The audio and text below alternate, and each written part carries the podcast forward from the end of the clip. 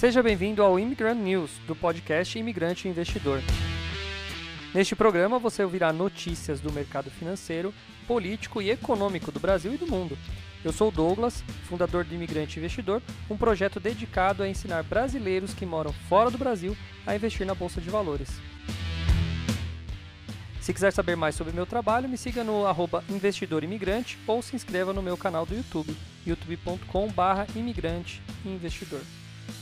Agora vamos às notícias de hoje. Ai, ai, ai, ai, ai, vamos começar, né? Porque depois de 13 minutos de atraso, porque essa porcaria de YouTube não funciona. Não sei o que acontece, gente, não sei mesmo, tá? É, é o mesmo negócio, assim. Iniciar transmissão é simplesmente um botãozinho. Iniciar transmissão, acabou. Tinha que aparecer minha foto ali, começar a transmissão, mas não começa. Então, sei lá. Então vamos lá. Bom dia, boa tarde, boa noite, seja bem-vindo a mais um Imigrante Investidor aqui, o meu noticiário de manhã, né? E hoje eu já vou começar com uma coisa muito interessante, porque aconteceu uma coisa muito assustadora aí, deixou o mercado um pouco assustado. Eu vou falar daqui a pouco sobre o que, é, mas seja muito bem-vindo diretamente aqui dos estúdios Bragantinos. Eu sou o Douglas Carvalho e vamos lá começar a conversar. Infelizmente atrasamos de novo essa porcaria, mas a gente vai vendo, né? O negócio aqui ainda é muito, muito, muito é, é precário, é uma coisa nova para mim. É, tem o que? Esse deve ser o décimo, décimo quinto episódio máximo, né? Então a gente está ainda aprendendo a lidar com esse negócio aí de live do YouTube. Parece fácil, mas não é. É muita coisa para ver ao mesmo tempo e a gente vai uh, se ajeitando aqui. Mas bom dia para vocês. Escrevam aí, bom dia Mari, seja muito bem-vinda. É... que mais? que mais? Vamos lá, vamos lá. Quem mais? Tem mais gente ali? Não. Então vamos ver. Vai mandando mensagem aí, vai apertando curtir, vai chamando os brother. Vamos começar a ler as notícias do dia, gente. Olha, eu vou falar do Maxi Renda, que é um fundo imobiliário. Teve gente que eu dei aula de fundo ontem, falei desse cara, elogiei o Maxi Renda, mas aconteceu um negócio charopeta aí e eu quero justamente falar dele hoje. Eu tô vendo aqui se eu tenho mais alguma notícia aqui, mas eu vou falar dele hoje ainda do Maxi Renda, do MXRF11. É, Jonas, tá sabendo, Joninhas? O Jonas tá me assistindo aí já? É. Escreve aí no chat, Jonas. É, cara.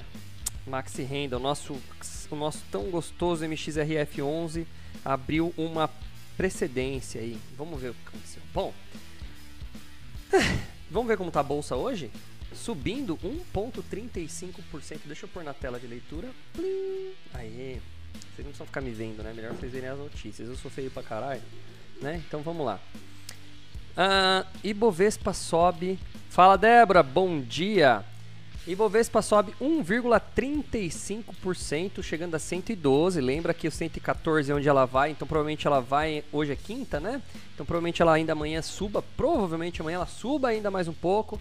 Chegue perto do 113, 114, a hora que ela vai dar aquela freadinha, o mercado vai, vai sentir o, o que está acontecendo. Se dropar, né? Se passar do 115, se não dropar, ao contrário, né? É, aí o bicho pega. Aí a gente tem uma tendência de alta, um bull market, bull market. Opa, aqui. Esse boizinho aqui e aquele urso significam os dois momentos de mercado, né? Os dois momentos de mercado que a gente tem, o bull market e o bear market. O bull market é um mercado que indica que as ações todas em geral estão subindo e o bear market o oposto, né? Ou as ações estão caindo. Vocês sabem por que do bull e do bear market? Diz a história, né? Que o bull, o touro, o ataque dele representa a subida porque o ataque do touro é assim, ele enfia o chifre por baixo e levanta a pessoa. Né? E o ataque do urso é a patada, de cima para baixo, então indica uma caída, né? Então o ataque do touro é, é de baixo para cima e do urso de cima para baixo, tá? Então provavelmente estamos saindo de bull market e indo para bear market. Olha lá, o Jonas falou que ele focou mais em VSLH. É VSLH ou VSHL? De novo, Jonas, eu estou confundindo. É VSLH ou é VSHL? O engraçado é que depois que você gera dúvida no seu cérebro, fica mais difícil de lembrar. Bom, uh, vamos falar já direto do. Não vou dar uma de João Kleber e deixar por último não essa notícia. Ó, esses dias eu tenho falado do fundo imobiliário. Aliás, eu sempre falo do fundo imobiliário Maxi Renda. Vamos entender uma coisa. É. A. Eu sempre coloco na minha aula lá como uma meta de rendimento mínima para os fundos imobiliários, né, de 0,5%. Ou seja, 200 vezes o valor do seu aluguel. Então, isso vale para o, é, o meio imobiliário. Para quem não está entendendo isso aqui, tem um vídeo. Eu vou pedir para o Jonas até deixar na descrição desse vídeo, tá, Jonas? Esse, esse, a indicação desse vídeo que eu falo dos aluguéis no Brasil inteiro, se vale mais a pena alugar, se vale mais a pena é, investir em fundos imobiliários. Bom, é...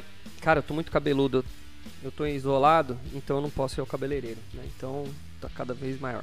É, então é o seguinte, é VSLH mesmo. Obrigado, Jonas. Aí uh, é o seguinte, meio por cento, ou seja, vamos pensar assim: você compra uma casa de 100 mil, uma casa de 100 mil reais, difícil achar uma casa nesse valor, mas se você for por ela para alugar, provavelmente você vai colocar em um aluguel em torno de 500 reais, seria o valor justo ou pelo menos o valor médio né, no Brasil de um aluguel em relação ao preço da sua casa. E nos fundos imobiliários a gente acaba utilizando é, é este indicativo como, como comparativo, como um, um, um, como um benchmark, tá? Então, uh, vamos pensar o seguinte: você põe uh, uma 100 mil reais em fundos imobiliários, o mínimo que você deve esperar ganhar de aluguel também nos fundos imobiliários é uh, 500 reais, tá bom? Beleza, então isso é o benchmark, é o mínimo que a gente tem para ter uma referência para poder saber se a gente está performando bem ou mal. Legal. E fundo os fundos imobiliários têm performado melhor que isso, ótimo tal. Os fundos de papéis também têm performado bem. O ano passado, depois do, da queda dos juros da Selic, é, da, da queda não, desculpa, do aumento do, do, do, da Selic, eles têm performado bem. Fala Lu, bom dia para você também, Lu. E aí, é, o que acontece? O que acontece? Uh, você tem que pensar que se você tem 100 mil reais e você ganha 500 de aluguel, demoraria 200 meses para você recuperar esse dinheiro. Ou seja, o aluguel é um 200 avos, né? Ou o preço da casa é 200 vezes maior do que o valor daquele aluguel. Isso é o, o número padrão aqui que a gente vai considerar como, como referência. E o que eu sempre falava pro pessoal, falava, olha galera, se um fundo imobiliário como o MXRF custa por volta de 10 reais, ou seja, com 200 vezes o valor dele, você já começa a ganhar um aluguel de 10 reais. Quanto que é 200 vezes? O, o 10 é 2 mil reais. Então, com 2 mil reais investidos em fundos, teoricamente, o mínimo que você espera de aluguel é, é, 100, é 10 reais, certo? Legal, então eu ganho 10 reais de aluguel. Agora, o que, que é legal do Maxi Renda? Ele é um dos fundos, em teoria, mais baratos. Né? Não barato porque é uma pechincha, mas barato porque o preço dele, da cota, é baixo tá? E, e aí eu sempre falava que eu tinha uma estratégia, eu dava uma estratégia, né, ensino essa estratégia para os alunos com a compra das sobras, ou seja, com tudo que você ganha de aluguel a partir de dois mil reais por mês, você já começa a sempre crescer a, o seu número de cotas sem ter que colocar dinheiro de fora. Então toda vez que você ganha um aluguel de 10 reais, você já tem dinheiro para comprar algum fundo imobiliário bom, né? Dos 348 fundos que a gente tem neste exato momento na bolsa de valores. Então era muito legal. Então eu sempre falo do MXRF, eu tenho um monte de MXRF que eu compro com a sobra, sempre quando eu ganho alguma coisinha eu corro lá e compro, né? Caiu um negocinho, eu vou lá, ah, vou comprar, tá sobrando 10, 10 reais, 15, 20 reais na, é, na, na, na, no meu saldo, sobrou 35 reais, eu vou lá, dá para comprar três cotas. Pum, eu compro três cotas para não deixar o dinheiro parado na minha conta da corretora, tá certo? E aí? E aí o Maxi Renda teve uma interferência da CVM. E eu tava falando bem da CVM ontem. Não que seja mal, eu acho legal ela ficar sempre ali. A gente tá. O legal, olha que muito louco, né? Eu falei ontem sobre esse negócio de intervenção, de você querer regular tudo, porque a regulamentação tem limite e tudo mais, né? Então, o que aconteceu? O Maxi Renda, que é o MXRF11, sofreu uma intervenção. Os caras pegaram e mandaram uma mensagem para eles falando o seguinte: Maxi Renda, por que, que você está pagando tanto de dividendo para os caras? Você está fazendo errado, ou supostamente errado. E aí, vamos lá, eu vou ler e depois eu vou comentar, para ficar mais fácil, daí eu pego o, o, o, a matéria na íntegra aí e vocês, depois eu comento elas. O maior fundo imobiliário do país em número de cotistas tem quase 500 mil. Né? O Maxi Renda operou, forte, é, operou em forte queda nessa quarta-feira, um dia depois da divulgação do fato relevante com o parecer da Comissão de Valores Imobiliários, a CVM, sobre a distribuição de dividendos pelo fundo. No fechamento da sessão, as registraram perda de quase 4%, 3,9%. Tá? O IFIX, que é o índice que reúne os fundos imobiliários mais negociados da Bolsa, também caiu 0,7%. Tomando como base as demonstrações financeiras do fundo, a CVM entendeu que um FII não pode distribuir dividendos se apresentar prejuízo contábil no período. A análise da autarquia, que é a CVM, nas contas do Maxi Renda, avaliou os dados de 2020. Tá? Uh, André Massetti, gestor dos fundos estruturados da XP Asset Management, responsável pelo FII, afirma que o fundo seguiu todas as regras definidas pela própria CVM para distribuição de dividendos em anos anteriores. Tá? Uh, segundo ele, os fundos foram autorizados a desconsiderar a marcação a mercado, tá? a variação diária da carteira, na distribuição dos dividendos para os cotistas. Dessa forma, o fundo não precisaria compensar o prejuízo contábil do portfólio e poderia seguir. Uh, e poderia seguir repassando rendimentos aos investidores. Independente da interpretação, Mazetti descarta o impacto imediato da decisão no funcionamento do Maxi Renda, que iniciou o ano com lucro e não precisa ficar uh, meses sem distribuir dividendos para compensar prejuízos. Encerramos 2021 com lucro marginal, mas positivo. Em tese, outros fundos da indústria deveriam ficar no período sem distribuir. Não é o caso do Maxi Renda. Uh, segundo o gestor, o mercado de fundos imobiliários está incomodado com o entendimento da CVM e deve se juntar para tentar convencer o colegiado a rever a decisão. Marcelo Fai, especialista dos fundos imobiliários, concorda que tem impacto da decisão sobre os outros fundos, especialmente os de tijolo, que investem diretamente em imóveis físicos. O problema é, acontece quando os ativos do fundo são reavaliados.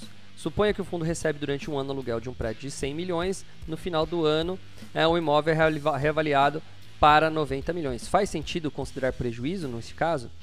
Para o especialista, não faz sentido porque o imóvel gerou renda e precisa chegar à mão do cotista. Em relatório publicado hoje, Maria Fernanda Violati, analista dos fundos imobiliários da XP, e Rodrigo Sgavioli, head de alocação de fundos da XP, escrevem que caso esse entendimento da XP seja ampliado aos demais FIIs do país, haverá prejuízo para o mercado como um todo, uma vez que altera a dinâmica de distribuição de renda da classe e uma segurança jurídica, ou seja, os FIIs deixariam de ter recorrência na distribuição de seus rendimentos, perdendo a essência do próprio produto. Para Violates Gavioli, na polêmica deve gerar maior volatilidade no mercado de FIIs nos próximos dias. No entanto, não há um posicionamento definitivo sobre o assunto.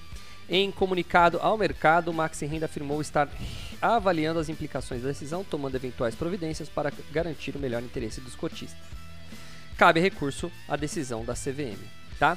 Bom, deixa eu explicar agora, porque eu falei um monte de coisa aqui e eu acho que esses caras nunca explicam. Vamos pensar o seguinte, tá? É, existe um negócio chamado lucro contábil e lucro caixa. Vamos chamar de lucro teórico e lucro real. Se você vende, vamos supor que você tem uma loja, tá? Você tá nos anos 90, certo? E você vende uma loja e o cara te paga em cheque, tá? Enquanto aquele cheque não compensar, você concorda que você corre um risco ali? Você não tem aquele dinheiro na mão? Tudo bem que o cheque ainda ele é uma coisa que, é, mesmo não compensado ainda, você, você pode passar para frente, então teoricamente ele tem um valor. Mas vamos pensar que você vende um produto e para o, para o seu cliente e vende ele em três vezes. Então o cara vai pagar hoje, daqui daqui 60 dias, mas você, ele vai pagar você, ele não te deu nenhuma garantia. A garantia tá ali no, no, no papo certo? Então você vai lá fechar seu, seu caixa, você vai fechar seu caixa, você vendeu o produto por 120 reais, são três parcelas de 40, você vai colocar no seu caixa que entrou 40 reais, ou você vai colocar 120. O, o lucro contábil, que é o teórico, colocaria que entrou 120. Né, no cálculo para o lucro contábil, porque não é bem um lucro aí, né? 120 não é lucro, mas só para você entender. Então, você teria uma, uma teórica entrada de 120 mil, de 120 reais, mas não aconteceu ainda. O que entrou definitivamente foram os 40. Isso para quem está vendo, para quem está vendendo um produto, só para você entender a diferença entre lucro contábil e lucro caixa. Então, qual é a regra para os fundos imobiliários, que é o que eu acho que ganha dos Estados Unidos? É, é aqui a gente ganha dos Estados Unidos por causa disso. Os fundos americanos, né, os Real Estate Investment Trusts, eles fazem a contabilidade em cima do. São duas grandes diferenças. Uma é essa, que eles fazem a contabilidade em cima do lucro contábil, eles fazem o fechamento em cima do lucro contábil, então eles só pagam seus cotistas em cima do lucro contábil, tá? E dois, é, lá nos Estados Unidos eles podem alavancar. Essas são as duas diferenças. Eles podem pegar dinheiro emprestado. Aqui no Brasil, o fundo não pegar dinheiro emprestado para fazer para crescer. Por isso que os fundos geralmente têm preços mais estáveis, não serve para a gente comprar e ficar vendendo, né, a longo prazo. Não, não é não é a nossa é, nosso foco. E aí, o que acontece? O, o fundo ele aqui do Brasil, então, por exemplo, entrou uma grana, certo? Entra uma grana dos aluguéis o fundo é obrigado a distribuir 95%, ou seja, ele tem que pegar aluguéis, pagar os seus custos ali, né? Toda a parte de custos que tem para administrar aquilo e distribuir 95% disso para o seu cotista. Ele é obrigado por lei, lei 8000 e alguma coisa, tá? E aí, essa lei, essa lei obriga ele a pagar isso. Ótimo, é isso que garante, é isso que dá a tal, a tal da segurança jurídica para nós investidores que a gente sabe que o fundo é obrigado a pagar. Não vai ter um gestor que vai entrar amanhã e vai falar: não, vamos guardar essa grana aqui, não vamos pagar o cotista e a gente vê o que faz. Não tem. Entendeu? Ele obriga o fundo a pagar o cotista. Só que ele obriga, na lei está pelo regime de caixa, pela geração de caixa. Ou seja, entrou dinheiro, paga os custos e puf, manda embora. Agora, pela geração de, de pelo, pelo cálculo que é o, o famoso lucro contábil, tá? É, por, esse, por esse cálculo, muda uma coisa. Você tem que calcular o quanto está valendo o seu imóvel. Então, o seu imóvel, ele vale, 100, que nem ele colocou aqui no exemplo, 100 milhões, aí você tinha 100 milhões lá. Você investiu 100 milhões no imóvel. E de repente você está pagando, o imóvel caiu para 90 milhões. Mas ele está pagando aluguel normal. O que, que a CVM quis dizer? Como o imóvel caiu de preço, o fundo teria que se defender não pagando cotista para guardar 10 milhões para compensar essa diferença de preço teórico do imóvel, porque ninguém está querendo vender o imóvel, é só porque a análise de preço do imóvel caiu, a revisão é, do preço do imóvel, aquela, aquela, aquela audiência que eles fazem, né? Eles fazem uma, uma espécie de é, varredura de todos os imóveis, fazem o preço, determinam o preço deles, que vai dar aquele patrimônio líquido lá no final que a gente usa lá no Fundos Explorer, tá? Então, esse, essa queda, teoricamente, os fundos entendem, nos Estados Unidos acontece isso, eles se protegem guardando um pouco de dinheiro em caixa, porque em caso de necessidade, vamos dizer assim, tem até um pouco de lógica, eles teriam esses 10 milhões guardados se uma hora precisasse é, se desfazer, porque o fundo na verdade não gerou valor, né? Porque se que, que adianta ele ganhar aluguel, mas o, o preço do imóvel cai? Então ele entende como um prejuízo contábil. Então ele fala, olha, a gente tem que guardar esse dinheiro, não pode, não pode distribuir, porque uma vez que vai pro, pro cotista não volta mais, tá? Então, a, a, a, como o MXRF teve prejuízo contábil em 2020, não é nem em 2021, é 2020, a CVM entrou e falou: opa, peraí, cara, você teve prejuízo contábil. Você tem que pegar e guardar esse dinheiro. Você não pode sair distribuindo para o seu cotista, né? Em teoria, se você tem um mercado só em queda e tudo mais, até entendo que seja importante você fazer uma, um resguardo. Mas o preço dos imóveis, ele, ele, ele flutua mesmo. As avaliações vão flutuar. Se o cara ficar toda hora fazendo isso, isso a, a, pode afetar. Fala, Rafa, bom dia, cara. Então, isso pode afetar o a nossa, nossa previsibilidade de dividendo. Porque como que você vai prever o quanto o fundo vai ser avaliado para o patrimônio dele no próximo momento? Então esse é o maior problema. O legal do fundo brasileiro, que é diferente do americano, eu não acho que é, é bom, eu acho que é melhor, né? Meu, meu, minha posição, porque eu prefiro, mas não significa que é melhor, é que eu acho melhor. O fundo americano, ele é mais imprevisível, mas ele tem uma possibilidade de retorno muito maior porque, por causa desses dois motivos, né? Você tem a, a, a, alavancagem do fundo, então os fundos eles saem comprando tudo que é imóvel, então geralmente são fundos bem maiores, né? Que não é bem um fundo a palavra, eles são os trusts, né? Mas enfim, é, são empresas, né? Que fazem tudo dentro daquilo ali. É um pouco diferente dos fundos daqui. Mas enfim, lá eles crescem muito mais, mas você tem um puta de um risco. Então lá eu não vejo, sinceramente, muita diferença entre um fundo imobiliário e uma ação. Não tem muita diferença, porque lá a maioria das pessoas que compram fundos imobiliários, eles compram para esperar o fundo crescer. fundo ganhar valor? Então, é quase igual uma ação, você compra para esperar ela ganhar valor. Tá? Então, por isso que os fundos crescem absurdamente lá. Aqui não. Você pega o NSLU lá, você pega o. Tudo bem, um HGLG da vida, ele, cre, ele cresceu, saiu de 12 imóveis, hoje está em 17 vai crescer mais. Fala Vivi, lá da Inglaterra. Tá? Uh, então os fundos, eles aqui no Brasil, nesse ponto, eu gosto por esses dois motivos. Ele tem previsibilidade e ele tem a rentabilidade mensal. Então todo mês eu recebo um pouquinho. Isso me gera fluxo de caixa, que é o caso que muita gente sonha, que é a tal da renda passiva. Hoje eu tenho uma renda passiva. Cai todo mês lá um dinheirinho. Eu não utilizo hoje, eu vou lá e recompro, mas é minha escolha, entendeu? É o que eu gosto. Eu, ter, eu gosto de ter o dinheiro na mão e saber o que eu quero fazer com ele. Por isso que eu não gosto de FGTS, por exemplo, né? O FGTS aqui no Brasil. O que, é o FGTS? É um pedacinho do seu salário que vai para o banco, lá para a Caixa Econômica Federal todo mês e você não, você não pode escolher. Minha esposa tem um puta do FGTS guardado lá, eu queria quitar um terreno. Fui lá no banco falei, não, eu quero usar o FGTS para quitar o terreno, né? Eu ouvi falar que dá para você quitar imóvel. Ela falou, não, dá para quitar casa, e terreno não vale. Pô, mas o dinheiro é meu, eu quero pagar o terreno, eu tô pagando juro à toa, com dinheiro parado aqui. Não, não, você só pode se for comprar casa. Terreno você não pode usar. Então, assim, é mais ou menos isso. Por isso também não gosto muito de renda fixa que, que tem data de previsão lá de, de liquidez, né? Que ou seja, de transformar em dinheiro. Não gosto. Então, a mesma coisa. Por isso que eu gosto dos fundos imobiliários brasileiros. Eu gosto dos fundos imobiliários brasileiros porque eles têm alta previsibilidade. Eu consigo projetar o quanto eu vou ganhar num ano, num mês, até dois anos, se bobear, dependendo do fundo. Eu consigo projetar. Até eu tava dando aula, né, Rafa? Rafa tá aí, ele fez minha aula ontem. A gente tava tomando uma cerveja na aula, né, Rafa? Poxa, o cara com um copo chique lá, um copo da. Da Erdinger? Não, da Paulaner.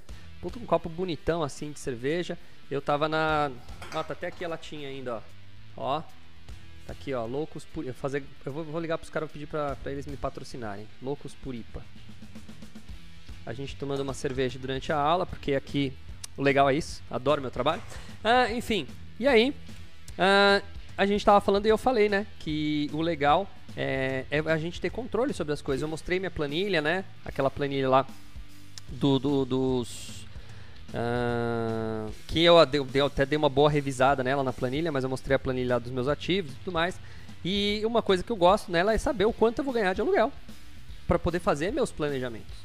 Então, cara, previsibilidade é uma coisa deliciosa, mas isso pode acontecer. Bom, vamos lá. A CVM entrou, ela fez essa, essa, essa espécie de. Olha lá, o Rafael mandou uma, um exato cervejinha deliciosa. Ah, o que acontece? É, a gente tem que entender que a CVM ela tá querendo. Eu, vou, eu entendo o bom, a boa intenção da CVM, tá? Ela quer proteger o próprio fundo de não, de não entrar em falência, né? Ela quer proteger o fundo de uma falência. Mas ela tem que entender que o impacto, se isso acontecer, porque isso ela está falando do MXRF, e se ela começar a falar isso de todos os fundos? Ferrou. Porque o preço de imóvel geralmente ele cai nas avaliações, né? Porque o mercado inteiro cai. Então quando cai de um, cara, vai ser uma puta de uma lavada. Todos os fundos vai perder preço de, de avaliação de, de patrimônio, né? Então, por exemplo, ó, deixa eu abrir um Funds Explorer para vocês verem, porque hoje eu vou ficar bastante nesse assunto aqui que é muito interessante esse assunto aqui pra gente, né? É, muitos alunos meus fazem meu curso por causa do fundo do, do, por causa dos fundos imobiliários. Deixa eu pegar aqui, ó. Deixa eu pegar um que só tem um prédio só. Vamos pegar o NSLU que só tem um prédio só, monoativo para ficar mais fácil. Caramba, velho. Aqui, ó, isso que eu quero. NSLU.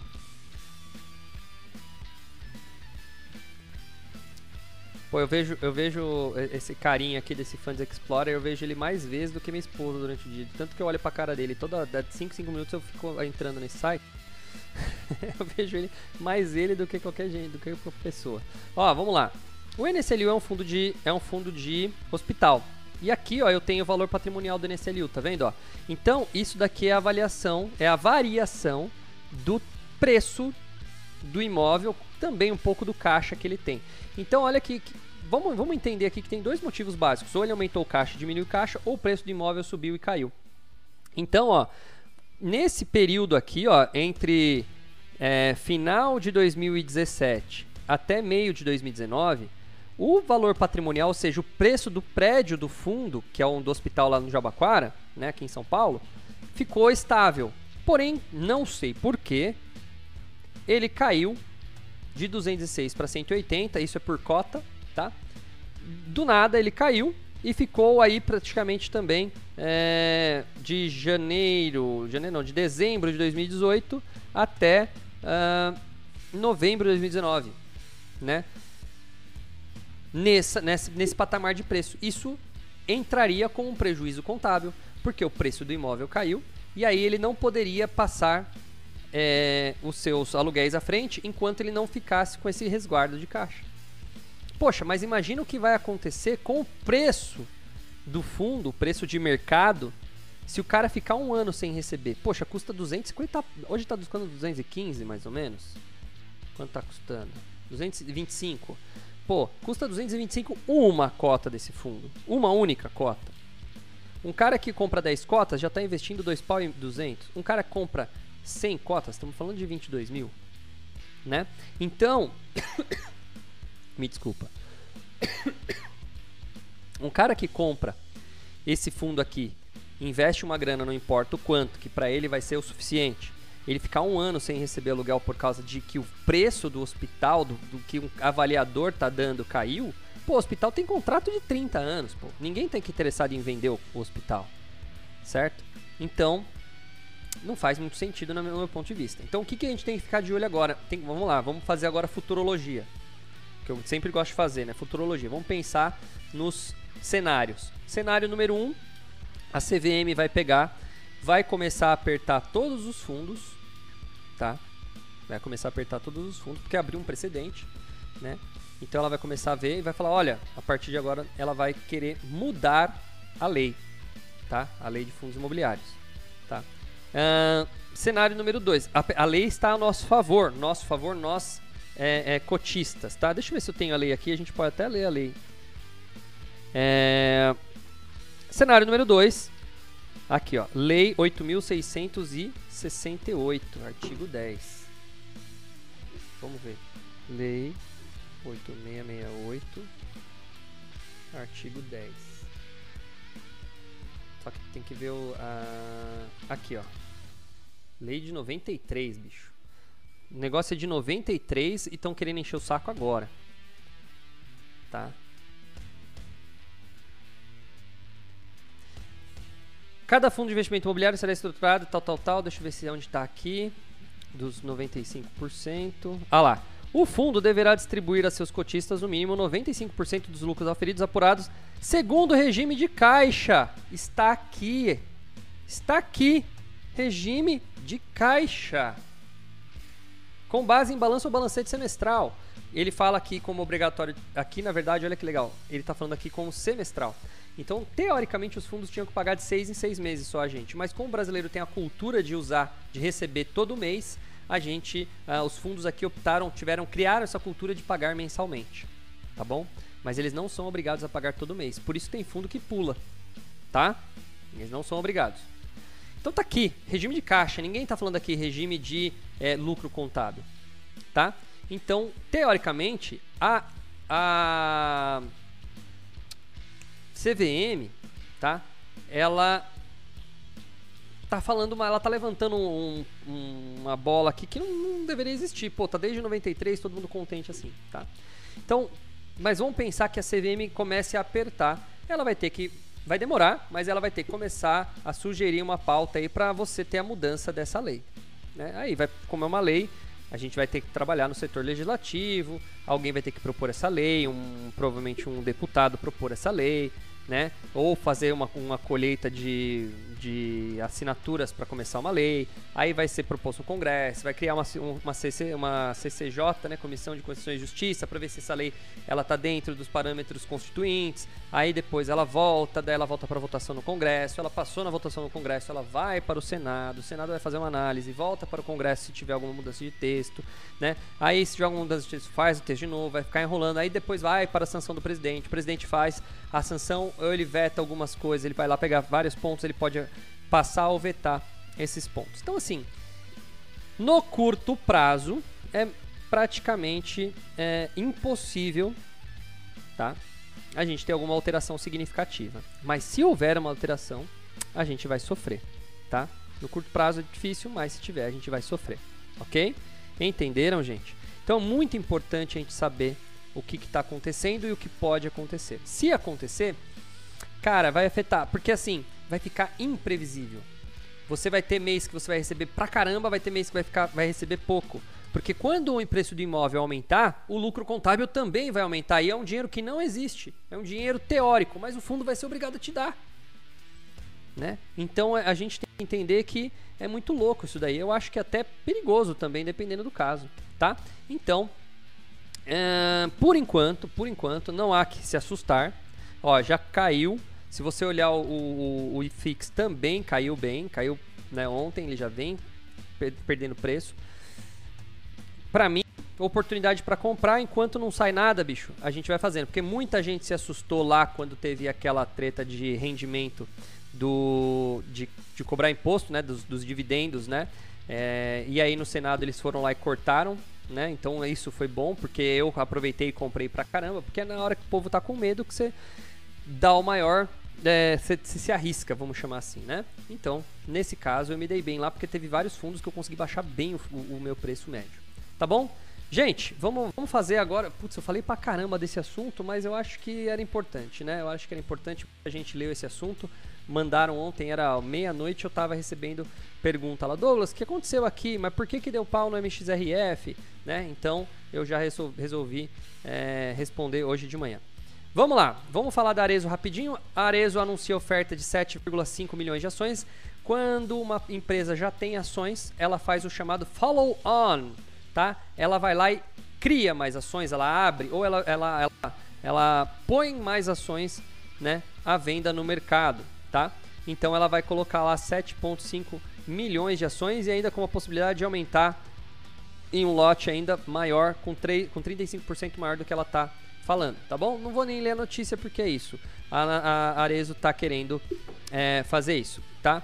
Ela está querendo colocar mais dinheiro no mercado, captar mais dinheiro para poder crescer. Geralmente eles falam por que. Olha lá. Uh, por que, que eles querem? Isso aqui é importante. Olha lá. Arezo destaca que o objetivo das, da oferta é acelerar o crescimento da companhia, tanto orgânico quanto por aquisições. Então eles querem grana para comprar outras empresas ou para abrir mais lojas, né? Arezo são lojas de shopping, né? É, né? Não sei se é roupa feminina ou masculina, me lembro. É tanto tempo que eu nem vou no shopping. Depois da pandemia eu pisei uma vez só no shopping. Bom, Legal, vamos falar rapidinho de Bitcoin e o, acho que foi a Luciana ou a Mariana que falou: Ah, Douglas, você não falou de Oi ontem, né? Então hoje eu já separei uma ação da uma, uma notícia da Oi para vocês, tá? Não lembro quem foi que. Hoje você não vai falar da Oi, não? Rally do Bitcoin arrefece após a decisão do Fed e faz Ethereum cair em 30% e a Solana pode disparar. Vamos ver, vamos ver. Um rally que levou o Bitcoin para perto dos 39 mil dólares perdeu força e fez o preço da criptomoeda recuar para menos de 37 depois que o Fed confirmou ontem a intenção de reduzir seu balanço patrimonial, além de voltar a aumentar os juros em breve. É, o Jerome Powell está tá colocando para quebrar lá. Uh, o Bitcoin negociado a 36 mil, uh, queda de 2,9 nas últimas 24 horas, uh, queda de 12% na semana. Já o ETH, o Ethereum, Uh, segundo o maior criptoativo do mercado, operava em 2.400 doletas, recuo de 1,8% e com 21% de perdas acumuladas nos últimos 7 dias. O Bitcoin subiu brevemente para quase 39 mil logo após o balanço central, após o Banco Central divulgar seu comunicado, em sinal que o mercado acreditava que a notícia já estava precificada. No entanto, acompanhando o mercado de ações, o ativo passou a recuar enquanto os investidores e traders digeriam os comentários do Jerome Powell. Ok? Powell disse que não descartará um aumento dos juros e uma reunião futura. Sinalizou que o Banco Central removerá constantemente a injeção de liquidez na economia para combater a alta da inflação. Para quem viu meu, meu Instagram, olha lá meu Instagram hoje. Eu coloquei um gráfico da, do histórico, né, dos juros anuais dos Estados Unidos, tá? É, é esse ano ou ano passado, agora não lembro, maior juros dos últimos 40 anos, há 40 anos mais velho que eu, Há 40 anos os Estados Unidos não vê uma taxa de juro tão alta. Ah, minto. Inflação tão alta. Tá? Falando juro, mas é inflação. Tá? Não vê uma inflação tão alta como nos Estados Unidos agora. Juros é baixíssimo nos Estados Unidos, né? Ah, depois de ouvir o presidente do Fed falar, ficou claro que o risco de mais aumentos de juros era elevado. Aí, ah, sim, aí é esperado um juro mais alto, mais alto para tentar conter a inflação, tá? Uh, o Fed pode aumentar os juros em todas as outras reuniões e a redução de balanço pode começar em maio ou junho, tá? Uh, por outro lado, Moy acrescentou que o pânico na venda de criptomoedas pode ter acabado. Se isso se confirmar, especialistas esperam ver um novo rally em altcoins, desde que o Bitcoin consiga iniciar uma nova subida e se estabilizar entre 40 e 50 mil.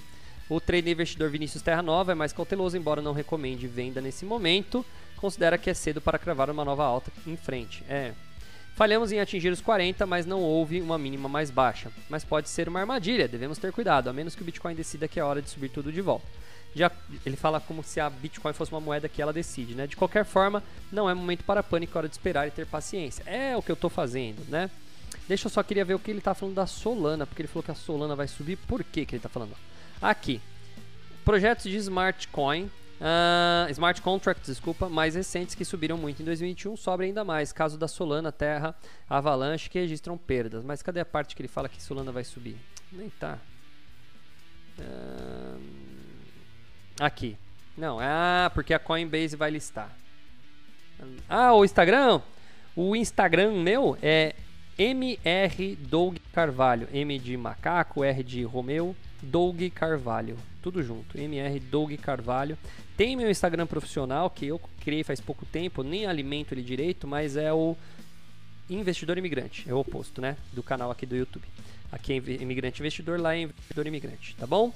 Ah, é, a Solana vai ser listada. Talvez por isso ela vai subir Aí, ó, preparando para liberar a, a, negociação dela no ecossistema. Então disseram que a CoinDesk vai fazer isso e provavelmente isso faz a ação subir. Eu estou dando uma segurada aqui porque eu falei tanto dos outros que vai dar tempo de falar de tudo que eu deixei separado, mas não vou deixar nada sem falar aqui.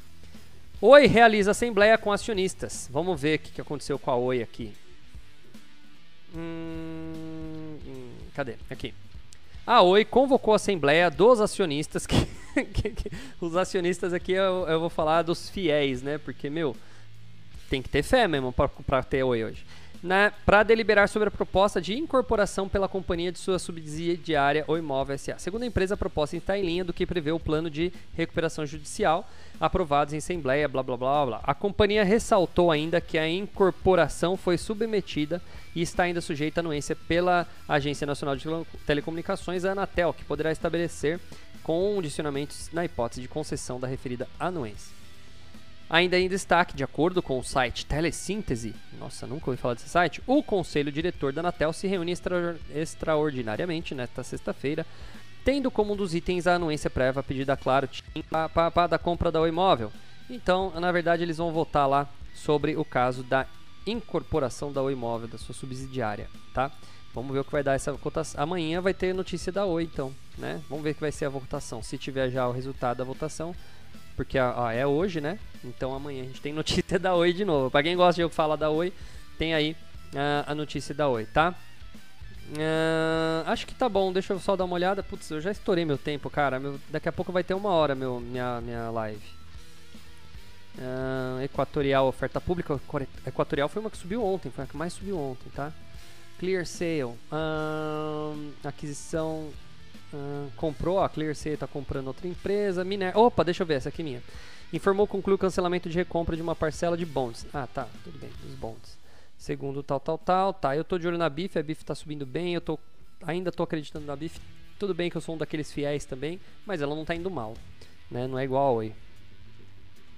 Debentures. Ah, fertilizantes é uma também que tá. Cara, eu tenho uma aluna que eu falo que essa aluna ela tem a desculpa o bumbum virado para a lua, né, como é dizem, né? Que sorte que ela tem. Ela foi um dia é, e olhou uma ação lá, viu lá, ah, fertilizantes Heringer. Ah, quanto custa? Tipo, sei lá, 10 centavos. Eu não lembro agora o preço, mas era muito barato. E ela tava com um pedido de um, é o famoso pedido de falência, né? E aí, recuperação judicial, né? O nome bonito para aquele negócio. E cara, quando ela teve lá, eu não lembro quais, quais foram, isso já faz um tempinho, foi do começo pro meio do ano passado, já vai fazer um ano. Eu só sei que depois de três meses o bagulho subiu absurdamente e ela foi e vendeu. Tipo, ela ganhou uns 3 mil por cento ali. É absurdo, ela ganhou uma grana, com esse fertilizante Zerringer. Totalmente zebrona total. Ela comprou porque ela viu lá, ah, tá barato, nossa, olha, 10 centavos, ah, vou comprar. Aí meteu uma grana lá e ganhou uma grana com fertilizante Zerringer, cara. Aí depois disso eu até tenho uma, uma planilha aqui só com os, os, os só com os micos da bolsa, né? Hum, Banco Modal vai comprar mais uma empresa lá, Galapos. Olha, outra notícia do Modal. Vai comprar mais uma empresa. É... Hermes Pardini. Não sei. Nossa. Tá. Energisa aderiu ao fundo Floresta Viva. Banco Inter, BlackRock. Olha, isso é notícia interessante, hein? Notícia interessante. Banco Inter comunicou que a BlackRock. Vocês sabem o que é BlackRock, gente? É a maior gestora de investimentos do mundo. Se você entrar em qualquer ação boa do mundo e ver lá quem são os principais acionistas, provavelmente vai aparecer a BlackRock. Ela tem ação para tudo quanto é lugar no mundo, não é só no Brasil, não é só nos Estados Unidos, é no mundo, tá? Então a BlackRock comprou quanto? 64 milhões de ações PN, cerca de 5% dos papéis da companhia. Se uma empresa como a BlackRock está comprando o Banco Inter, você acha que ela está achando que o Banco Inter vai cair ou vai subir? Eu queria pôr aqui meme agora, aqui ó, vou pôr o meme do cara pensando aqui ó. Não é o meme da Mari, da Mariane Segantini não, tá? É o meme, é o meme do moreninho aqui, aqui ó, esse aqui ó, ó, tá? Então vamos pensar aqui ó, tá? Se a BlackRock está comprando 5% do Banco Inter, ó, tá? Pense bem, pense bem. Agora, dando aula, eu dando aula para Maria Segantini, ela lá assim, ó. Falando de números, ela contando. Essa também virou meme, tá bom? Devia ter tirado print da tela, tá bom? Gente, acho que fechei por hoje. Muito obrigado para quem está participando aí. É legal ter a participação de vocês, tá? Muito obrigado. Olha lá, a Mariana mandou um kkk. É isso aí mesmo. Obrigado pela participação de vocês. Eu acho que por hoje é só. Foi bastante. Desculpem o atraso de novo, tá? Eu eu ainda não sei o que acontece, a gente aperta iniciar transmissão. Aqui o aplicativo ele mostra que está sendo transmitido, mas no YouTube ele não entende essa informação, ele deve ter algum pau. E aí ele fala, olha, estamos esperando começar, estamos esperando começar, estamos esperando começar e não começa nunca. Aí eu tenho que sair, cancelar tudo, tá? E tenho que uh, começar de novo. Isso, infelizmente, era um atraso. Até eu entender o motivo desse negócio do YouTube. O Jonas, não esquece, dá uma procurada no, no YouTube, dá uma procurada na internet aí, vê se por que isso acontece, Juninhas. Vê por que, que acontece isso. Deve ter alguém que deve ter o mesmo problema que faz live aí, e a gente pode descobrir o que, que é que a gente está fazendo errado. Uh, ah, AD Destin Assembleia de Deus mandou uma pergunta: Cripto? Hum, é uma pergunta que eu não entendi. Cripto? Né? Não, não entendi. Tá? Beleza, gente? Fechou. A, a The Destiny Assembleia de Deus, é, não consigo responder sua pergunta, não sei. Tá bom? Mas obrigado pela participação. Se você quiser fazer outra pergunta aí, uh, ou escrever melhor essa pergunta aí, eu posso respondê-la. Beleza, gente? Ó, Obrigado. Não se esqueçam de dar like, porque é importante. Não se esqueçam de é, comentar aí. Eu sei que vocês estão sempre comentando, mas é bom. Quanto mais gente comentando, quanto mais gente dando like, quanto mais gente entrando, vai o, o YouTube vai mostrando para outras pessoas. É, uma outra coisa importante também é... Investimento na moeda cripto. Sim, legal. Investimento na moeda cripto, legal. É, não, ainda não entendi sua pergunta, Dê. Uh, culpa do Joninhas, é tudo culpa do Jonas. O Jonas é o cara que faz tudo errado aqui. Eu não sei porque eu acho, não sei porque que eu mantenho ele, viu? Eu acho que eu tô fazendo é, é, é como fala, é minha ação social. É minha ação social, né, Jonas? Né? Eu tenho é cota eu tenho que ter uma pessoa carente aí todo mês aqui para trabalhar comigo, então não posso mandar ele embora. Mentira, o Jonas, parabéns, Jonas, você tá me dando um help legal, velho. Uh, olha, Jonas, ganhei um elogio hoje, hein? Vai dormir feliz, hein? O uh, que, que eu ia falar? Poxa, eu tô me perdendo aqui. É... Ah, lembrei. É... Não, não lembrei não. Caramba, o que, que eu ia falar? Não é disso aqui, eu já falei, pô, do, dos joinhas e tudo mais. Poxa, vocês tiram minha, minha atenção. Sei lá, vamos pra, vambora, vai, vambora que meu cérebro já fritou. Gente, muito obrigado. Então a gente se vê amanhã nesse mesmo canal, no youtube aqui.com.br imigrante investidor. A gente se fala amanhã. Valeu, galera. Um abraço para todo mundo aí. Ah, para as meninas. Ah, agora sim veio uma pergunta. Então, antes eu falar tchau, vale a pena investir em cripto? Sim, mas com muito cuidado. A The Destin, assiste amanhã. Amanhã a gente refaz essa pergunta. E amanhã eu te falo um pouquinho sobre criptomoedas, uma breve noção de criptomoedas para você entender. Mas sim, é um investimento válido. A maioria dos meus alunos fazem. Estou criando um curso para isso, justamente para deixar o pessoal mais ninja nesse, nesse assunto, tá? Mas sim, respondendo sua pergunta bem simples, de uma maneira bem simples, sim, vale a pena investir em criptomoeda? Sim, tá? Eu acho que é um caminho que não tem volta. Daqui um pouco as criptomoedas serão muito populares. Olha lá, olha o meu Bitcoin ali, ó. Olha lá. Tá bom? Gente, obrigado. Obrigado a The Destin aí. Valeu, tá bom? Obrigado pela, pelas perguntas, obrigado pela, por todo mundo. Agora eu vou embora, vou embora que tô enrolando vocês. Valeu, galera. Tchau, tchau. Me sigam nas redes aí, ó.